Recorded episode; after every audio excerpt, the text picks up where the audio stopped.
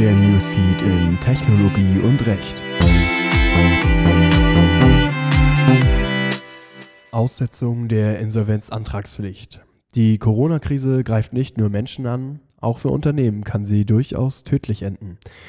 Dementsprechend reagierte der Gesetzgeber nun mit einem Maßnahmenpaket. Darin wurde auch die Aussetzung der Insolvenzantragspflicht geregelt. Was hat sich geändert? Ursprünglich galt für Unternehmen, die zahlungsunfähig oder überschuldet sind, regelmäßig eine Pflicht zur Anzeige der Insolvenz innerhalb von drei Wochen. Bei Säumnis oder keinerlei Anzeige drohten teilweise schwere rechtliche Konsequenzen. Diese Pflicht wurde nun grundsätzlich ausgesetzt. Damit kommt man denjenigen Unternehmen entgegen, die einen Anspruch auf staatliche Hilfen haben, welche häufig aber nicht innerhalb von drei Wochen bereitgestellt werden können. Wichtig, die Strafandrohungen bei Nichtbeachtung der Antragspflicht werden nicht ausgesetzt. Wen betrifft die Aussetzung der Insolvenzantragspflicht? Die Aussetzung der Insolvenzantragspflicht besteht nicht für jeden Fall.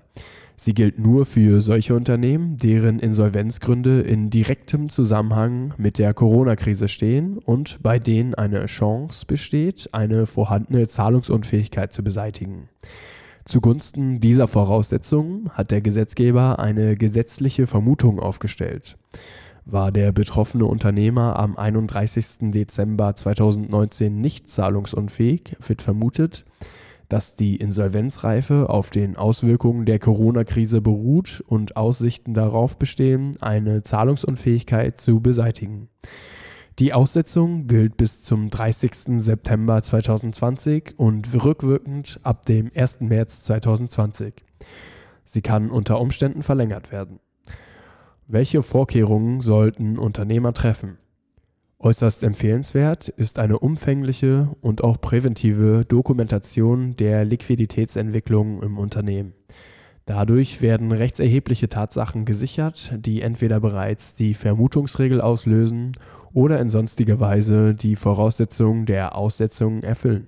Auch das ändert sich im Insolvenzrecht. Im Zuge der Krisenanpassung wurde ebenfalls beschlossen, dass während der Aussetzung der Insolvenzantragspflicht Geschäftsleiter nur eingeschränkt für Zahlungen haften, die sie nach Eintritt der Insolvenzreife des Unternehmens vornehmen. An von der Corona-Krise betroffene Unternehmen gewährte neue Kredite nicht als sittenwidriger Beitrag zur Insolvenzverschleppung anzusehen sind. Erfolgende Leistungen an Vertragspartner nur eingeschränkt anfechtbar sind und die Möglichkeit von Gläubigern, durch Insolvenzanträge Insolvenzverfahren zu erzwingen, für drei Monate eingeschränkt ist.